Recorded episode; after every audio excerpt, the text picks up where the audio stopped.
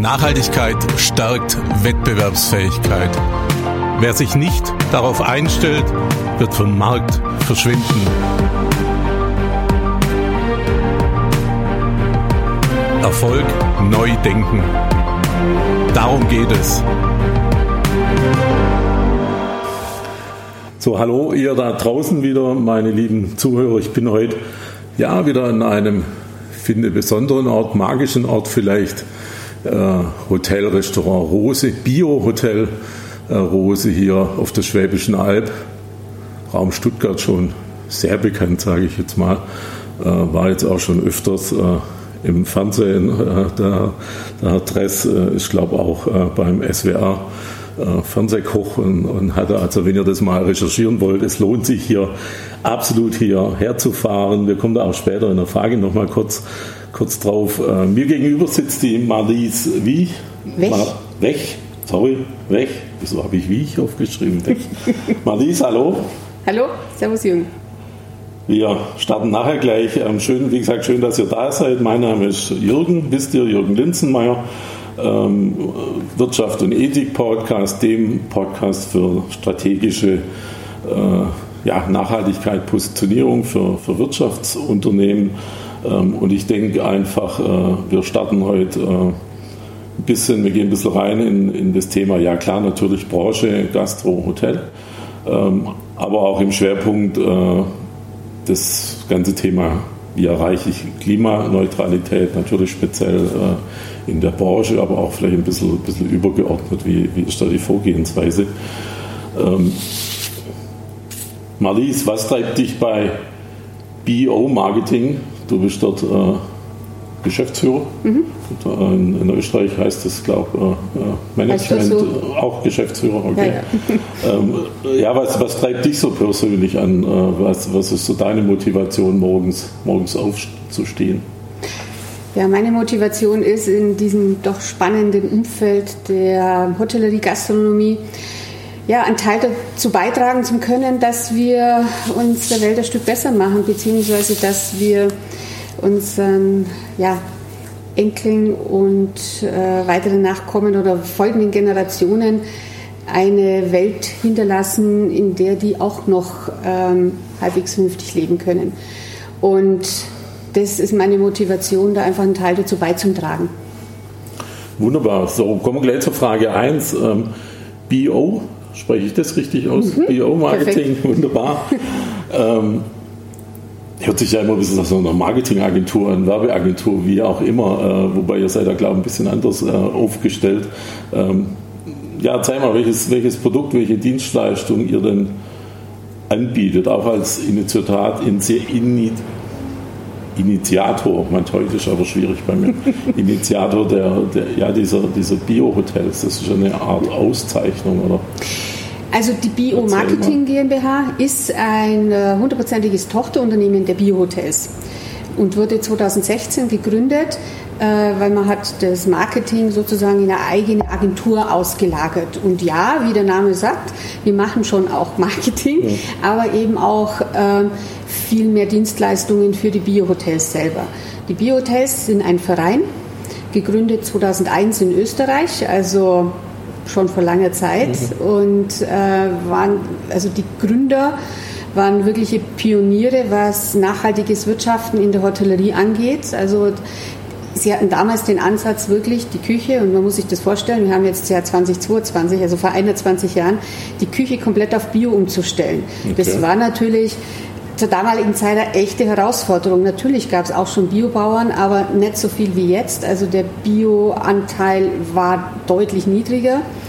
Und ähm, und viele andere Produkte oder auch im Getränkesektor gab es ja nicht das Angebot, was wir heute haben, 20 Jahre später. Aber trotzdem waren die Ambitionen groß und man hat es wirklich geschafft, 100% Bio in die Küche zu bringen.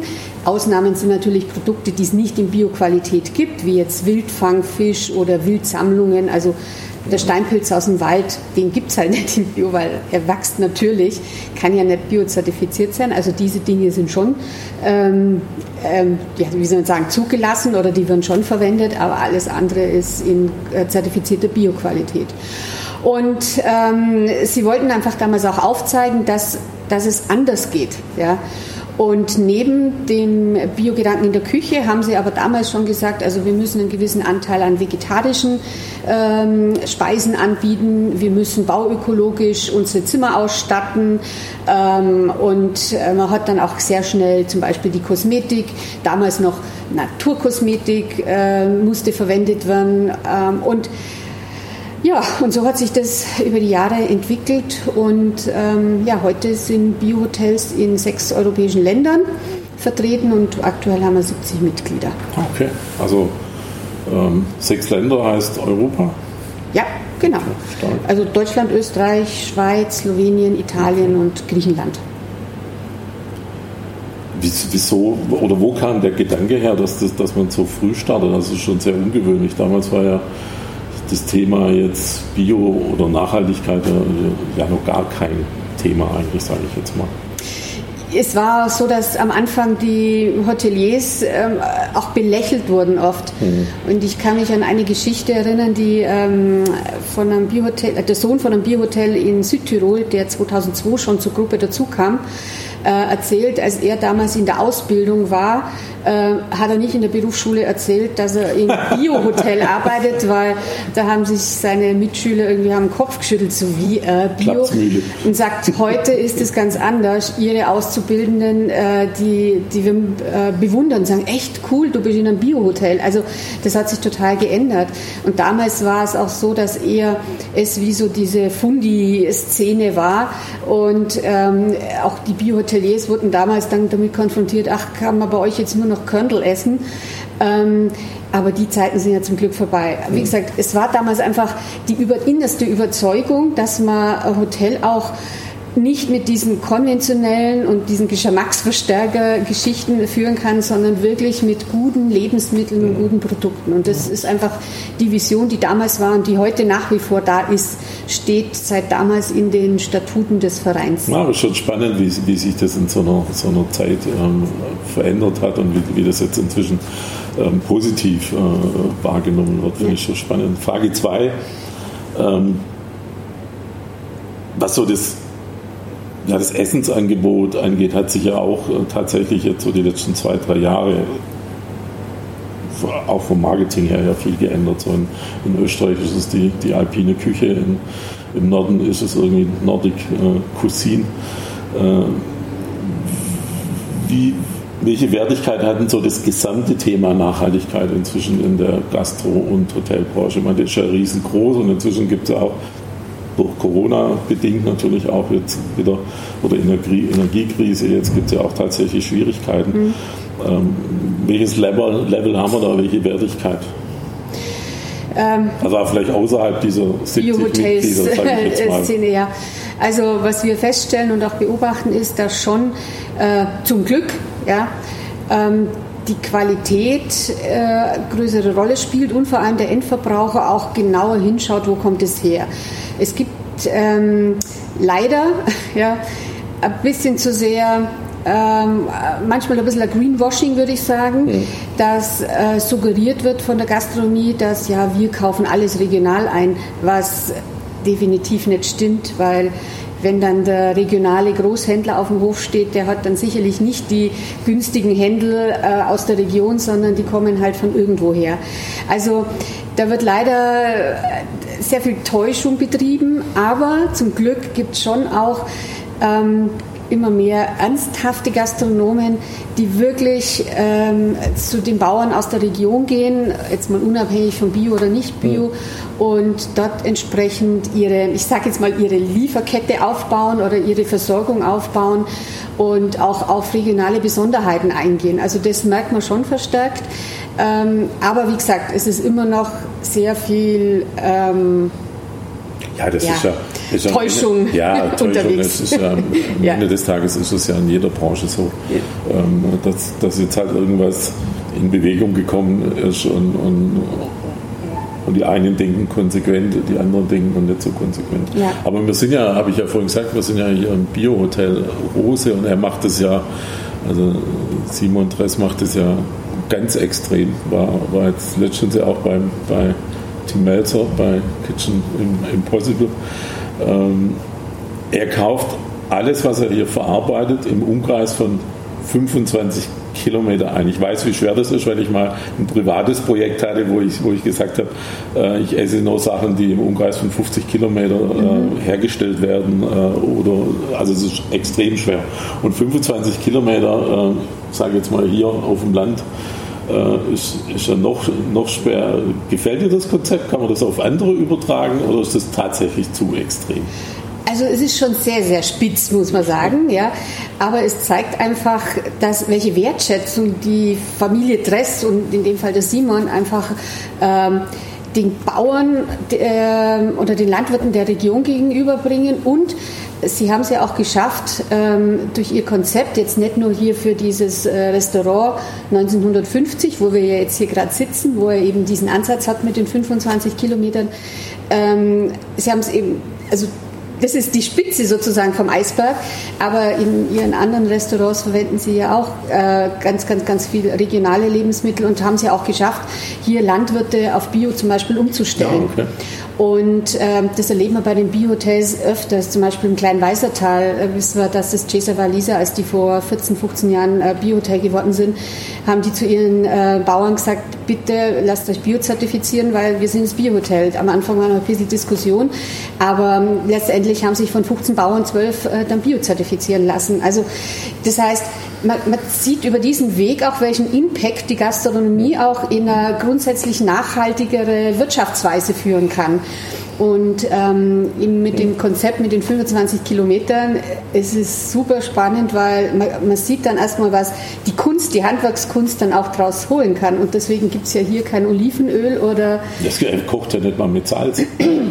weil, ja, weil das Salz halt in 25 Kilometern nicht gibt. Genau, genau. Und das werden halt äh, andere Öle durch die Saaten, die es hier gibt, ja. ähm, äh, ersetzt. Oder er versucht halt Salzigkeit durch, durch, Entschuldigung, durch Prozesse äh, ins Essen zu bekommen. Und ähm, da bedarf es schon einer hohen Handwerkskunst, sage ich jetzt mal, Absolut. und natürlich auch Kreativität und aber auch den Respekt. Und ich schaue jetzt gerade hier auf, auf ein Bild am Hintergrund äh, mit dem Spruch, die mhm. Natur macht den Teller. Und ich glaube, das sollten wir uns immer, also sollten wir uns grundsätzlich etwas bewusster machen. Also, ja, in jedem ja. Bereich, äh, vor allem im privaten Bereich auch, ja. wenn man zu Hause kocht und was man wo, wo einkauft. Wie gesagt, ich hatte dieses 50 Kilometer Projekt. Ähm, so konsequent mache ich es ehrlich gesagt nicht mehr. Es war wirklich schwierig, auch, auch zeitlich teilweise das, das Produkt auch herzubekommen. Ja. Ähm, aber was, was dazu, es führt da dazu, dass man, dass man sich selber ein bisschen zurücknimmt und, und sagt, ich brauche jetzt nicht äh, das Lebensmittel, äh, wo um die halbe Welt geflogen ist, nur dass genau. es auf meinem Tisch landet. Also mhm. das, das ist definitiv so.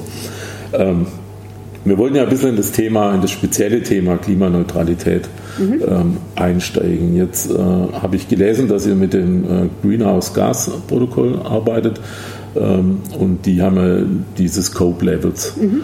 Ähm, vielleicht kannst du einfach mal ein bisschen so zum Start jetzt über, diese, über diesen Standard äh, und über diese drei Levels sozusagen äh, einfach mal ein bisschen, ein bisschen was erzählen, ein bisschen sprechen, ein bisschen erklären, um was es da geht. Mhm.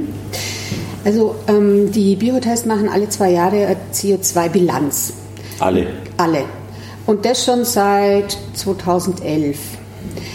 Ähm, weil man hat damals schon gesagt, eben aus dieser Visionärsgeschichte heraus, wir müssen prüfen oder wir müssen sicherstellen, ähm, dass wir auch, was unseren CO2-Fußabdruck angeht, immer besser werden.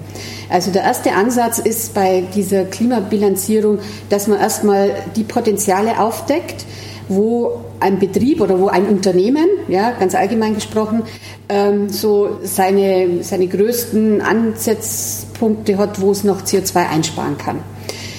Und dann im nächsten Schritt erst geht es ja in die Richtung Kompensation, also in die Richtung Klimaneutralität, weil ganz klimaneutral gibt's, ähm, geht faktisch eigentlich gar nicht. Also in einem Hotelbetrieb. Mhm. Also der müsste schon so viel ähm, CO2-kompensierende Maßnahmen haben, ähm, die, also im Betrieb selber, dass er sein komplettes Geschäft neutralisieren kann.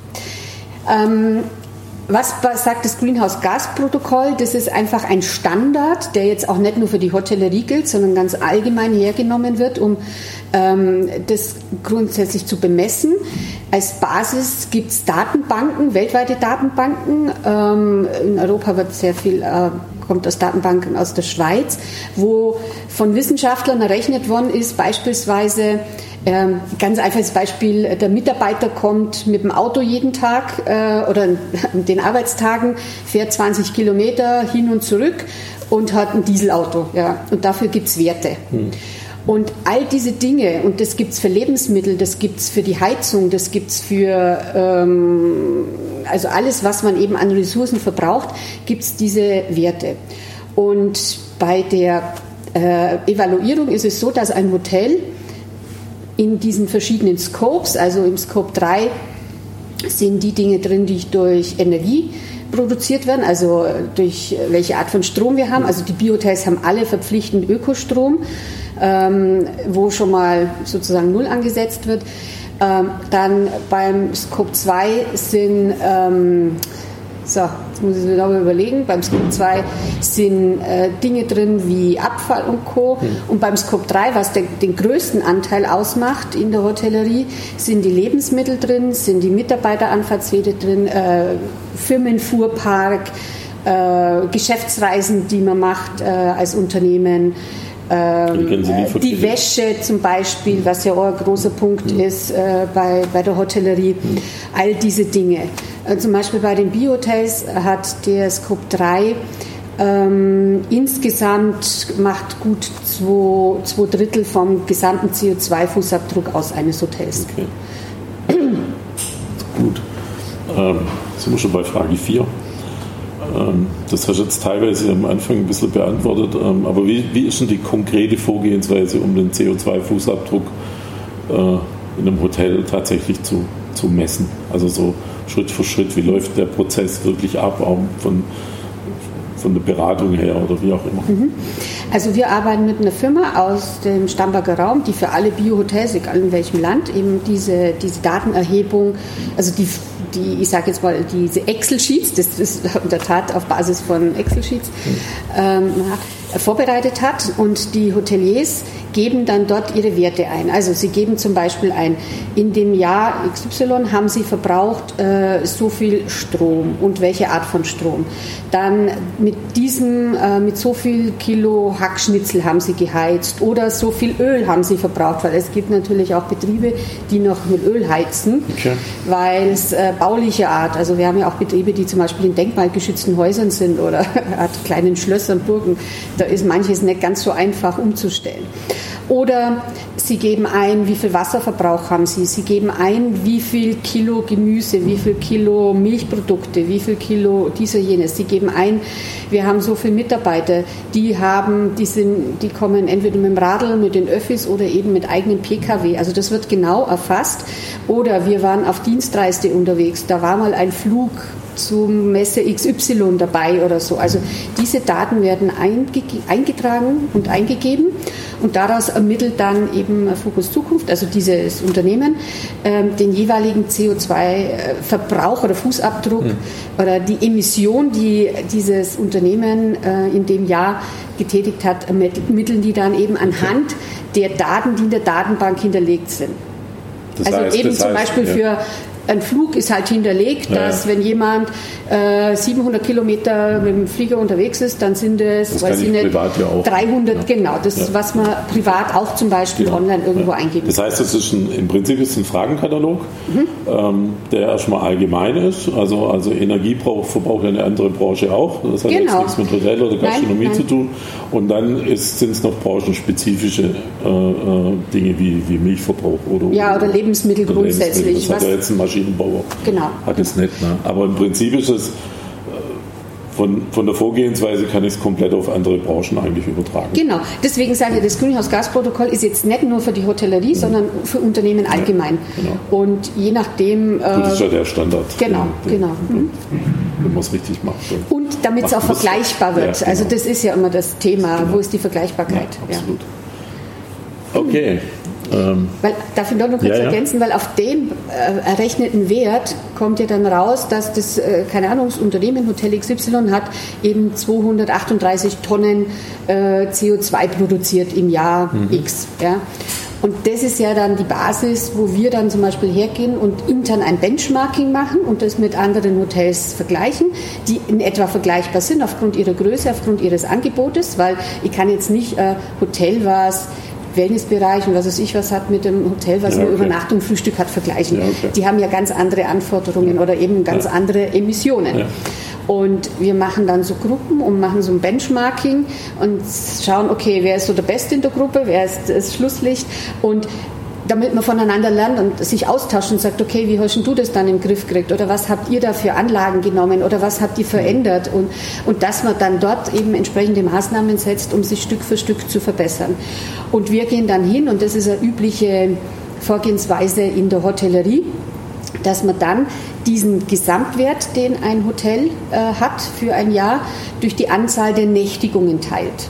Man nimmt dann nicht die ähm, die, die, das Speisenangebot oder das, mhm. äh, weil es gibt welche, die haben eben Übernachtung, Frühstück, die andere haben mhm. wieder mit Restaurant dabei. Mhm. Also man nimmt wirklich nur das, was für die Übernachtung anfällt und da rechnet man dann einfach diesen Gesamtwert durch die Anzahl der Nächtigungen. Natürlich hat ein Auch Haus, das Restaurant wird da eingerechnet dann? Ähm, also in dem Fall das, was ausschließlich Lebensmittel ist, nicht. Okay. Aber eben der Verbrauch für Wäsche und ah, okay. und Energie okay. und so. Natürlich. Pro Übernachtung. Und ähm, und da ist natürlich schon, kann man sagen, die, so kleine Krux, aber ist halt einfach so, weil sonst ist es ja gar nicht vergleichbar, ähm, dass man Betriebe, die jetzt eine höhere Auslastung haben, haben natürlich dann pro Gast bessere Werte in der Regel, wie welche, die eine schlechtere ja, Auslastung okay. haben. Stimmt, ja. Aber das ist dann eine Ansichtssache. Aber, aber man hat auf jeden Fall mal einen Wert, der, genau. der auch vergleichbar ist. Genau. Und so haben wir halt dann auch errechnet bei der letzten Evaluierung, die letztes Jahr stattgefunden hat. Also man 21 wurde dann praktisch die Werte von 20, äh, 20 hergenommen oder halt ausgewertet. Und da sind wir auf einen Durchschnitt von 7,5 Kilogramm pro Gast pro Nacht in den Biohotels gekommen. Okay. In der Branche, was die DIHOGA ausgibt, äh, geht es bei 16, also als Durchschnitt, äh, die machen es nach Sternekategorien und da geht es von 16 Kilo bis 40 Kilo. Okay, das ist ein Unterschied. Das ist ein Unterschied, ja. Absolut. Ah, sehr spannend. Spannend. Ich meine, ihr habt natürlich äh, die Möglichkeit, äh, das wirklich intern untereinander zu vergleichen und, und, und, auch zu besprechen. Ich meine, das ist ja der, der große Vorteil eigentlich. Ähm, Frage 5. Ich habe auf der Seite gelesen, dass ihr euren Fußabdruck dann am Ende des Tages äh, kommuniziert über verschiedene Projekte. Aber die Frage ist ja, ähm, das habe ich jetzt so nicht ausgelesen, das wird aber sicherlich so sein, ähm, weil es sollte ja Ziel sein, dass man den Fußabdruck verringert und, und nicht sagt, ich habe jetzt irgendeinen und dann kompensiere ich den und dann ist die Welt in Ordnung. Das heißt, ihr hm, habt sicherlich auch Projekte äh, am Laufen, äh, wo man denn bei euren 70 äh, Hotels, Restaurants äh, den Fußabdruck wirklich auch runterbringt und verringert und, und was dann übrig bleibt, kompensieren ja. wir. Also eben das ist genau das, was wir in dem Benchmarking machen. Mhm. Und es, es, gibt auch für jeden Betrieb ähm, nach der Evaluierung eine Handlungsempfehlung. Also wo man eben schaut anhand des Benchmarkings, okay, da ist dieser Betrieb schlechter wie jetzt der Durchschnitt. Ähm, das kann sein, dass man ihm empfiehlt, ähm, die, die Wäscherei umzustellen. Es kann sein, dass man empfiehlt, den Fuhrpark auf Elektrofahrzeug umzustellen. Es kann sein, dass man sagt, okay, ihr habt jetzt noch dieses Heizungssystem, da solltet ihr mal umstellen, also weil das dann den und den Impact hat. Also wir haben zum Beispiel Betriebe, die dann dadurch auch auf Biomasse umgestellt haben, also schon in der Vergangenheit, jetzt schon ein bisschen länger her. Aber dann sind natürlich auf Einschlag äh, viele Tonnen CO2 äh, also weg, ja, also werden nicht mehr produziert. Und äh, das hatte ich ja eins ganz gesagt, das ist auch immer die Hauptintention für, äh, für die CO2-Bilanzierung, dass man diese Potenziale entdeckt und dass man weiß, okay, da kann ich noch machen. Oder aber gerade in der Küche, weil die Küche macht beim Scope 3 wirklich einen, hat einen großen Anteil. Ähm, ganz massiv ist, wie viel Fleisch eingesetzt wird. Ja, weil jedes Kilo Rindfleisch hat einen enormen CO2-Fußabdruck im Vergleich zu Gemüse. Ja, was jetzt inzwischen eh jeder wissen sollte und jeder weiß. Also, also wir verbieten nicht und das ist auch nicht die Intention der Biohotels. Also es soll es ist nicht, ähm, wie soll ich sagen, dogmatisch. Äh, dogmatisch Fleisch ist kein Thema mehr. Aber eben auch hier zum Beispiel im Haus, im, im Restaurant Rose, die Gerichte sind von Haus aus vegetarisch und die Fle oder Fleisch, entweder Rind, Schwein oder Huhn oder Fisch oder was, sind die Beilage dazu. Also es ist ein anderer Ansatz. Und eben wir haben seit eh und je haben die Biohotels verpflichtend, dass immer zwei vegetarische Menüs angeboten werden müssen. Also schon vor 21 Jahren haben wir an das Thema gedacht. Ähm, und, und einfach uns muss bewusst sein als Konsumenten, dass wir mit viel Fleisch oder das grundsätzlich durch die Fleischindustrie, ja, ich sage jetzt mal ein äh, biologisch äh, produziertes Fleisch, ist jetzt vom CO2-Fußabdruck auch besser, ja, wie jetzt äh, die konventionelle Industrie. Aber das, was halt in der richtigen Fleischindustrie passiert, das hat einen brutalen Impact auf den CO2-Ausstoß. Ja, Und ähm, da wollen wir halt entgegenwirken. Und es gibt ganz viele Biohotels, die machen eben zum Beispiel so einen fleischfreien Tag. Ja? Und äh, das kommt super an bei den Gästen, weil die, die Küche ist ja kreativ. Ja? Also man, man, verzichtet ja auf nichts. Und ich persönlich bin jetzt weder vegan noch vegetarisch, ja? aber ähm, es ist eine, ja, es ist einfach eine Möglichkeit, wie wir als Verbraucher ein, zu einer Veränderung beitragen können. Ja, to total spannend finde ich natürlich ähm, äh, zu sagen, Fleisch ist die Beilage, weil das im Kopf natürlich äh, ganz schnell was ändert und nicht, mhm. und nicht äh, ja, das Gemüse ist die Beilage. Das, also den, den Ansatz, der, den finde ich schon genial, muss ich, muss ich sagen. Ähm, ähm, Okay, und am Schluss, ähm, also ihr versucht natürlich den, äh, den Fußabdruck äh, zu verringern mit, mit, mit Verbesserungs-, Optimierungsansätzen. Ähm, wenn dann aber am Schluss äh, logischerweise irgendein Fußabdruck noch übrig bleibt, äh, das wird sich wahrscheinlich zukünftig auch, jedenfalls in der Branche, vermutlich nicht, nicht ändern lassen. Ähm, vielleicht so die ergänzende Frage noch, äh, mit welchen Projekten äh, kompensiert ihr dann also ich habe da zwei, drei Projekte auf der, genau. auf der Webseite gesehen. Wir haben, wir haben uns ähm, für jetzt Kompensation jetzt für 21, 22 für Waldprojekte entschieden gehabt. Und ähm, das eine ist, wo eben die ja, Baumfällung verhindert wird. Und beim anderen ist es wieder ähm, ein Aufforstungsprojekt, oder bei den zwei anderen sind es Aufforstungsprojekte. Aber wir schauen dann natürlich, äh, ähm, auch was, ja, was es da andere Möglichkeiten gibt. Momentan wird ganz viel von diesen offiziellen Kompensationsprojekten, weil das ist ja auch ein Thema, die Kompensation, die offizielle Kompensation geht ja nur durch zugelassene Projekte, mhm. die dann durch verschiedene Prüfstellen gehen und äh, wo es ganz international gesehen ganz klare Spielregeln gibt. Jetzt kann man darüber diskutieren, äh, welches Projekt jetzt einer besser oder schlechter findet. Aber es gibt Windprojekte, es gibt ähm, Sonnenkraft, es gibt die Kochtopfprojekte, wo in Afrika zum Beispiel spezielle Koch, äh, also Station, genau, ja. zur Verfügung gestellt werden, dass eben kein Holz verbrannt ja. wird und nichts abgeholzt ja. wird und so weiter. Also ähm, das ja, das diskutieren wir einfach intern der Gruppe immer und fragen auch unsere Mitglieder. Und natürlich gibt, hat da jeder so ein bisschen so seine ähm, Prioritäten, aber letztendlich haben wir uns eben für dieses Mal auf Waldprojekte ja, okay. fokussiert. Ähm, Frage 6. Ähm, wir haben ja jetzt das Schwerpunktthema ein bisschen Klimaneutralität äh, ja, als Thema jetzt gehabt. Aber also für mich wenigstens ist das ja nur ein Teilaspekt der Nachhaltigkeit. Also es gibt ja die sozialen Aspekte noch, mhm. Klima ist ein, natürlich ein ökologischer Aspekt. Ähm, aber sind für euch ähm, bei den Bio-Hotels auch die anderen Bereiche wichtig, also gute Bezahlung, äh, Mitarbeiterthema etc. pp. Ja, ja, absolut. Ähm, also das Thema Mitarbeiter, also es, äh, wir haben interne Regeln, dass äh, entsprechende Verträge für, zu, für, also da sein müssen ähm, und auch äh, gewisse Benefits zur Verfügung gestellt werden müssen. Und was wir jetzt verstärkt weitermachen, das ist leider in der Corona-Zeit etwas eingeschlagen, das Thema Trainings. Also wir haben in der Vergangenheit immer auch Mitarbeitertrainings angeboten mhm. für die Hotels. Das werden wir zukünftig über einen anderen Weg machen, also digital, ja, ähm, dass wir einfach noch mehr Mitarbeiter erreichen. Und äh, wir wissen alle, das Thema Mitarbeiter äh, oder Fachkräftemangel ist ganz prekär in der Hotellerie, auch in anderen Branchen, aber in der Hotellerie, Gastronomie sehr, sehr stark und das wird uns auch weiterhin begleiten und äh, wir setzen einfach da ganz stark auf das Thema Mitarbeiterförderung und Einbindung und vor allem auch Weiterentwicklung. Okay. Und, äh, also sind euch die anderen Aspekte der Nachhaltigkeit ja, durchaus absolut. wichtig und bewusst. Ja. Und was wir noch haben, ist, ähm, wir haben jetzt eine Einkaufspolitik entwickelt. Also man muss sagen, bei den Biohotels ist viel sowas, ist viel einfach selbstverständlich und da ist nie drüber gesprochen worden. Ja. Ähm, zum Beispiel auch, dass viele Biohoteliers sich für soziale Projekte engagieren oder Spenden mhm. geben an äh, regionale Dinge oder an Tafeln spenden und, und, und. Also da, da redet man gar nicht großartig drüber, das äh, passiert von Haus aus.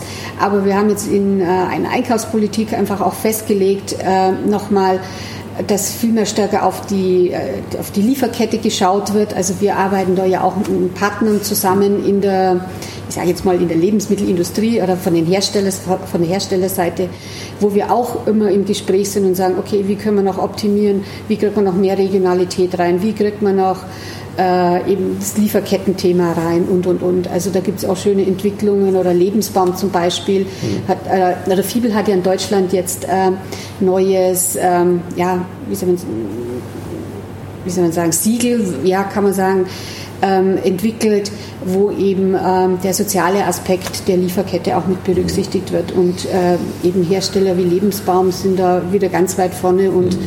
äh, setzen das schon um und ähm, ja, und mit solchen Herstellern arbeiten wir natürlich, weil das ist auch Vertrauensgeschichte. Ja, ja klar, natürlich. Ähm, spannend. Ähm, Frage 7. Ähm, Beispiel zum Beispiel Mitarbeiter ähm, arbeiten.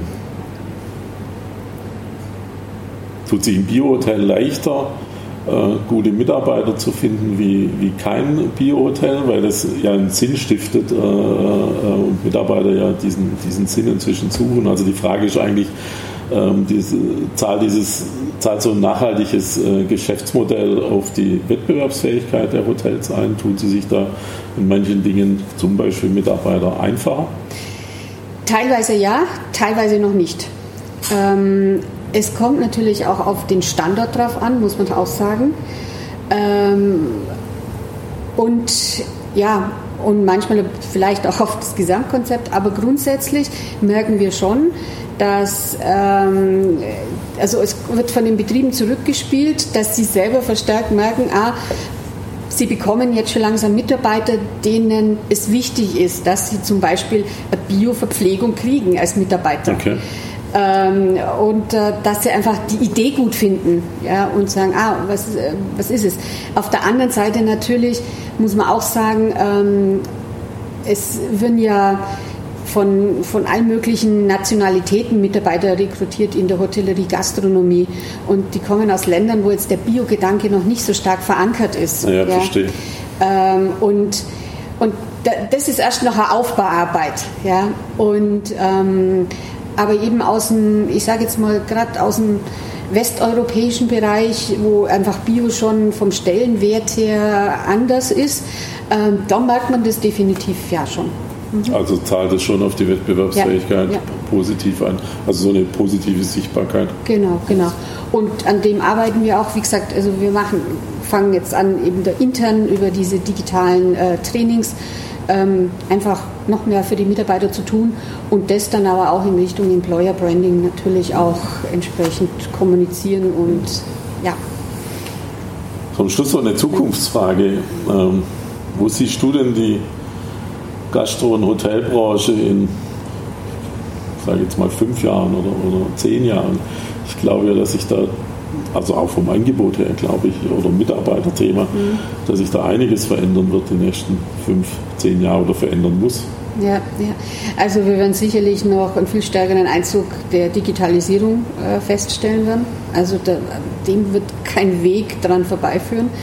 Und auf der anderen Seite, also ich bin davon überzeugt, dass das Thema Mitarbeiter äh, ein Grundsatzproblem bleibt.